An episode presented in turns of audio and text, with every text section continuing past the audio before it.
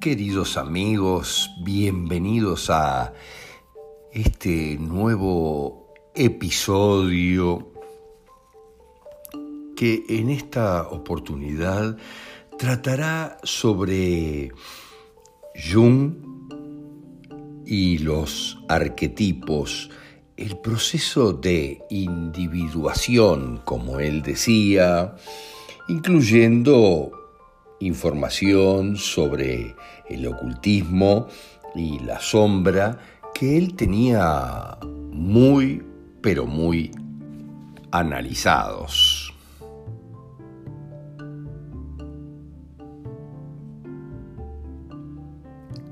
Como siempre explicamos, en realidad constantemente en las impresiones, las artes gráficas, la mitología, ni que hablar, la historia, la filosofía y muchísimos campos impresionantes, solemos encontrarnos con una serie de modelos o patrones que son repetitivos y por más que tengan distintas caras, en caso de ser personas o tal vez formas, en caso de ser cosas, o se encuentren en algunos casos en diferentes situaciones, dan la impresión de representar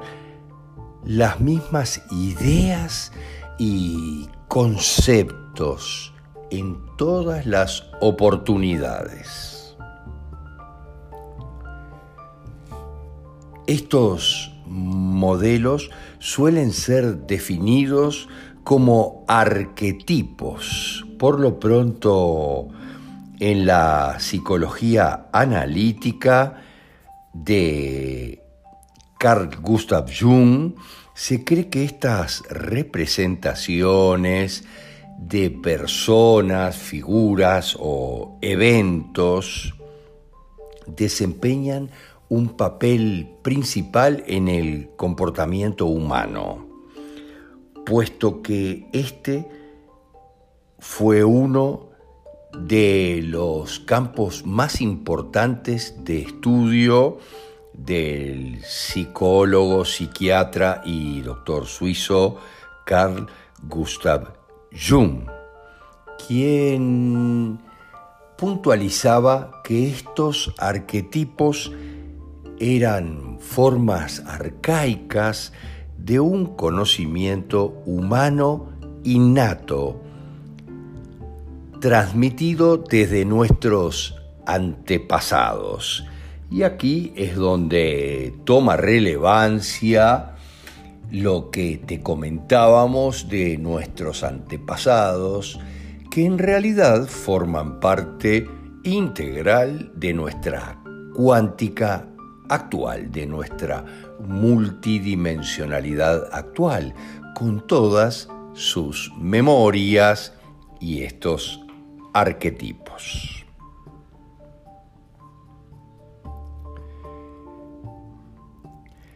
El trabajo de Jung hasta el día de hoy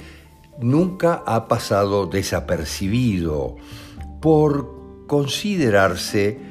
que en realidad explicó cosas que no tenían una explicación lógica porque obviamente iban más allá de ella. Siempre mencionamos que una de las razas importantes en la Tierra se maneja con la lógica, se maneja casi exclusivamente con el cerebro izquierdo y es allí donde obviamente no puede llegar a ningún lado, ya que es necesario manejarse con ambos hemisferios cerebrales para tener el aporte del cerebro derecho, del cerebro femenino, afectivo conectado con todo lo superior, que es el derecho, el más poderoso desde todo punto de vista, porque incluye información de lo que estamos hablando, de nuestros ancestros, de nuestro acaya y mucho más.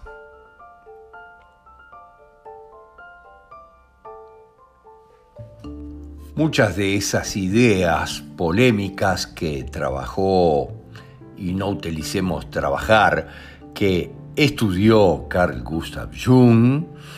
fueron muy interesantes porque son aquellas que se aceptan o se rechazan instantáneamente por quienes tienen cerebro izquierdo, ya que ahí entra en juego lo que es la disonancia cognitiva, el rechazo automático de aquellas cosas que no van con mis creencias. Es eso lo que hace más interesante todos los trabajos de Jung, como el hombre y sus símbolos, por ejemplo.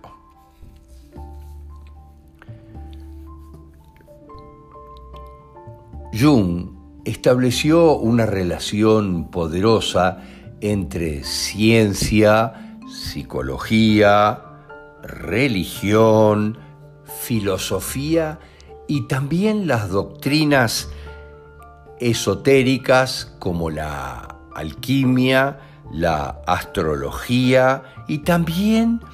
el tarot, miren lo que les digo, una poderosísima herramienta de, entre comillas, adivinación que analizaremos más adelante.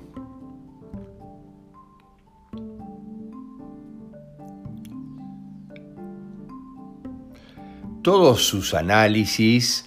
en estos últimos campos que mencionábamos sigue siendo utilizada, estudiada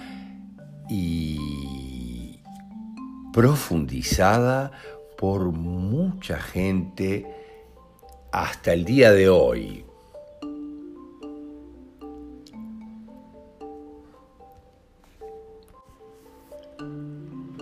Jung continúa siendo una autoridad incuestionable para muchos ocultistas occidentales.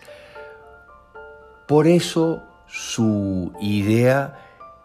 de la interpretación psicológica muy profundo ha llevado a cambios impresionantes, por lo pronto en la astrología occidental, donde ha llevado a cambios poderosos en la misma. Su idea de cómo debe ser la interpretación psicológica profunda ha llevado a que la astrología, no la que se ocupa obviamente del horóscopo de los diarios, sino la doctrina esotérica profunda se concentrara de ahí en adelante en la comprensión de los procesos psíquicos en un intento de formular predicciones sobre cómo puede irnos en la vida el lunes siguiente de acuerdo a la mirada más centrada en el individuo y su propio interior, produciendo un quiebre muy poderoso con todo lo mundano que trabajaba la astrología un tiempo atrás. El propio Jung admitió que muchas de sus influencias a la hora de analizar de forma profunda los arquetipos, fueron la astrología esotérica y el tarot. Para entender lógicamente las circunstancias que él tenía en ese momento, es muy interesante entender los modelos formativos que tenía Jung por aquellos tiempos, donde no es necesario profundizar sobre que era una verdadera eminencia en esa época. Para empezar, él mismo pertenecía a una familia con un trasfondo muy poderoso relacionado a los misterios. Su abuelo y doble cuántico, miren lo que les digo, Carl Gustav Jung, que se llamaba exactamente igual a él, y aquí pueden entender claramente, siendo esta una de las formas para heredar todas las memorias ancestrales, que Carl Gustav Jr. heredó todo lo de su poderosísimo abuelo, que se llamaba exactamente igual que él. Su abuelo, cirujano y anatomista, fue gran maestre de la masonería suiza y un poderoso representante y pensador de la misma. Inclusive siempre existieron rumores de que era hijo no reconocido de Goethe. Miren, aquel gran escritor del iluminismo y del romanticismo alemán.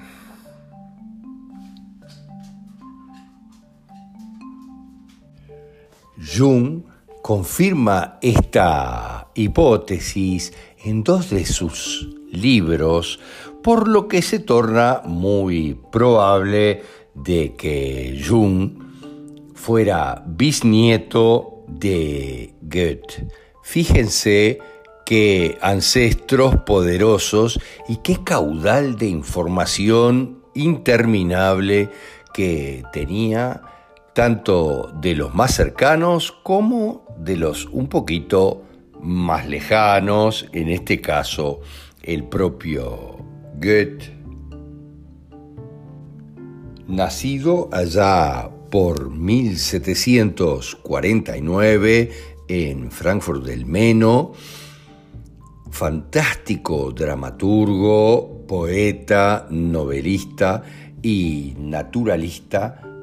alemán. Como dijera George Eliot,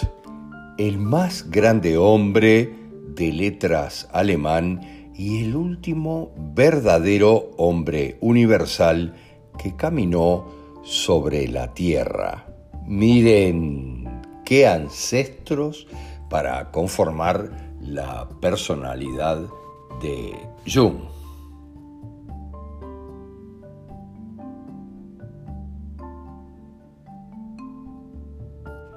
Digamos que este Carl Gustav Jung, exactamente igual en su nombre que el que estamos analizando, Nació en Basilea en 1794 y fue cirujano y anatomista suizo, obviamente abuelo de su homónimo, que fundara la psicología analítica mucho después. Fue médico exiliado en Heidelberg, un precioso lugar que tuve la oportunidad de conocer, organizando la Facultad de Medicina de la Universidad de Basilea, donde enseñó anatomía y medicina interna toda su vida. Todo esto también gracias a la relación de amistad fantástica que tenía con von Humboldt. fíjense, otro más, francamente importante, geógrafo, astrónomo, humanista y naturista también, explorador prusiano y hermano menor del lingüista y ministro Wilhelm von Humboldt.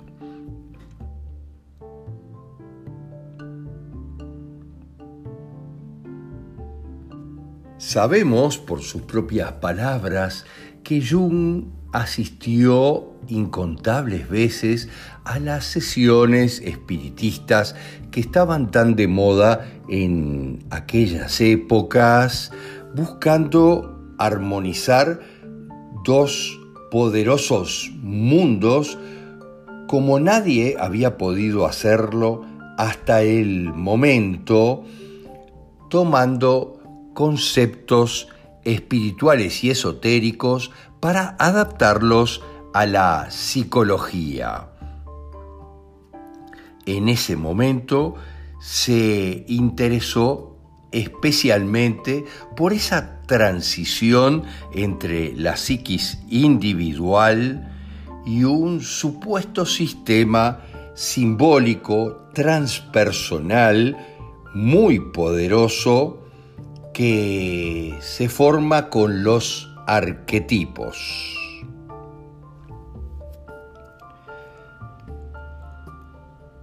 Su trabajo, obviamente, hizo que por una parte se mistificara a la psicología y por otra parte, en realidad,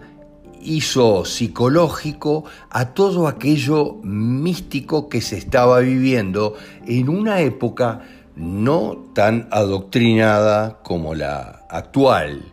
que es extremadamente adoctrinada.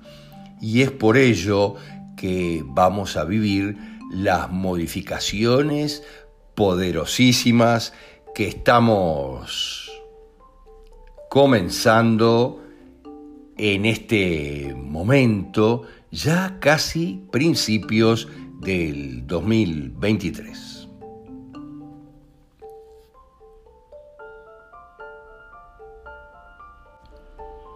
Desde allí él desarrolló sus poderosas teorías que pueden designarse como espiritualidad o como psicología o tal vez un campo que hace una fantástica mezcla de ambas, analizando todo lo que las atraviesa en profundidad. Es muy interesante que todos los arquetipos que analiza son análogos el que se puede encontrar en muchas corrientes esotéricas, por ejemplo, personajes simbólicos que tienen que ver con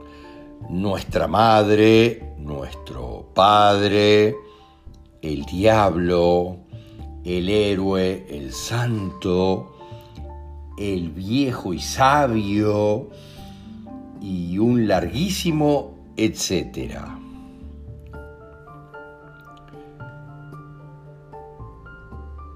Por otro lado, vincula también eventos arquetípicos que tienen que ver con las etapas más importantes de nuestra vida, como son la concepción, el nacimiento y la muerte,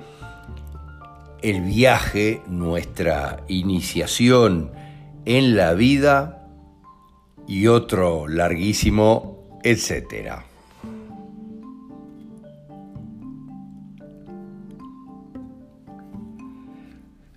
Jung siempre consideró a todos los arquetipos o símbolos arquetipos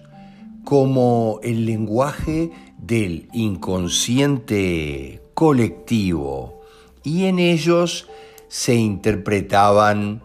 contenidos universales de la vivencia humana desde los nacimientos de nuestras vidas en adelante hasta la muerte, incluyendo la felicidad, el sufrimiento y todo lo demás que incluyen nuestras vidas. Debe quedarte claro que aquello que estudiaba Carl Gustav Jung es lo que nosotros decimos que son las memorias ancestrales, en algunos casos dolorosas y en otros casos fantásticas, que tenemos de todos nuestros dobles cuánticos, de nuestros antecesores, genéticamente hablando.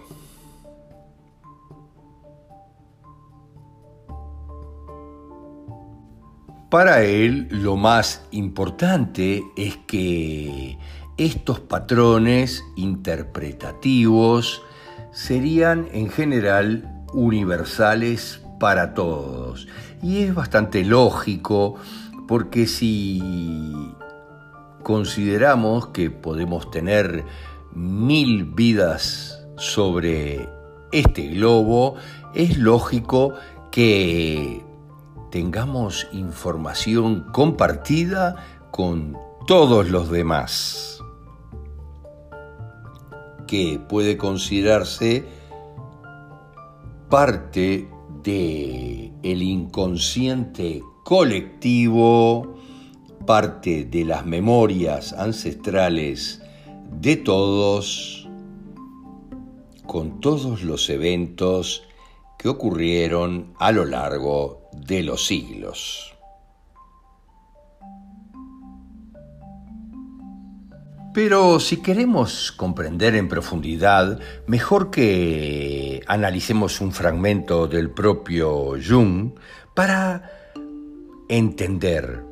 una imagen primordial o arquetipo es una figura, ya sea un ser humano, una deidad o un proceso que se repite constantemente en el curso de la historia y leamos de nuestras vidas, apareciendo donde quiera que la fantasía creativa de uno mismo encuentre lugar para expresarse libremente. Esencialmente, por lo tanto, es una figura que en general es considerada mitológica. En cada una de estas imágenes o arquetipos, hay un pedazo de la psicología y el destino humano, un remanente de las alegrías y tristezas que se han repetido innumerables veces en nuestra historia ancestral. ¿Entienden lo que estamos hablando? Las palabras de Jung son perfectas porque nosotros les decimos que ese es el mecanismo que tenemos para evolucionar y resolver los grandes conflictos de la vida, repetirlos una y otra vez de manera más avanzada, más evolucionada, léase de manera no tan traumática, resolviéndolos totalmente.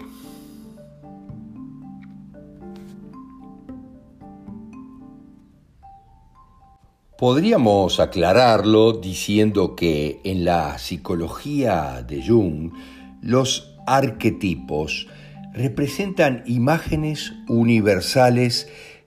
que forman parte de aquello que él llamaba inconsciente colectivo y que nosotros interpretamos como las memorias compartidas de todos en la humanidad a lo largo de los siglos. Jung decía, lógicamente, que heredamos estos arquetipos de la misma manera que heredamos patrones instintivos de conducta o comportamiento, afirmando que aunque estamos presentes en el estado inconsciente, mediante el uso de la voluntad y de determinadas actividades, una persona podía terminar decodificando, miren lo que les digo, decodificando su personalidad e interpretando quién es verdaderamente. Y es eso lo que hacemos en todas las consultas de sanación cuántica que llevamos adelante a la perfección con las mismas palabras que Jung utilizaba.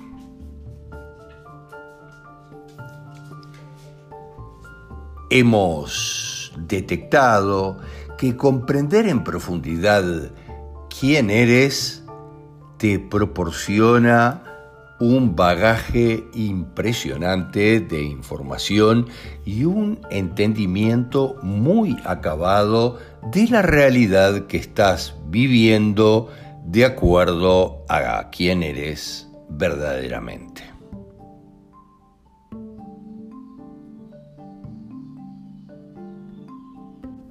Pero avancemos en lo que decía Jung para ver que coincide exactamente con lo que nosotros, personalmente, yo considero que es verdaderamente la historia que estamos tratando. Según Jung, para que una persona pueda construir efectivamente mejores relaciones, debe interpretar sus necesidades, desarrollar la autoconciencia y mejorar como individuo. Es decir, algo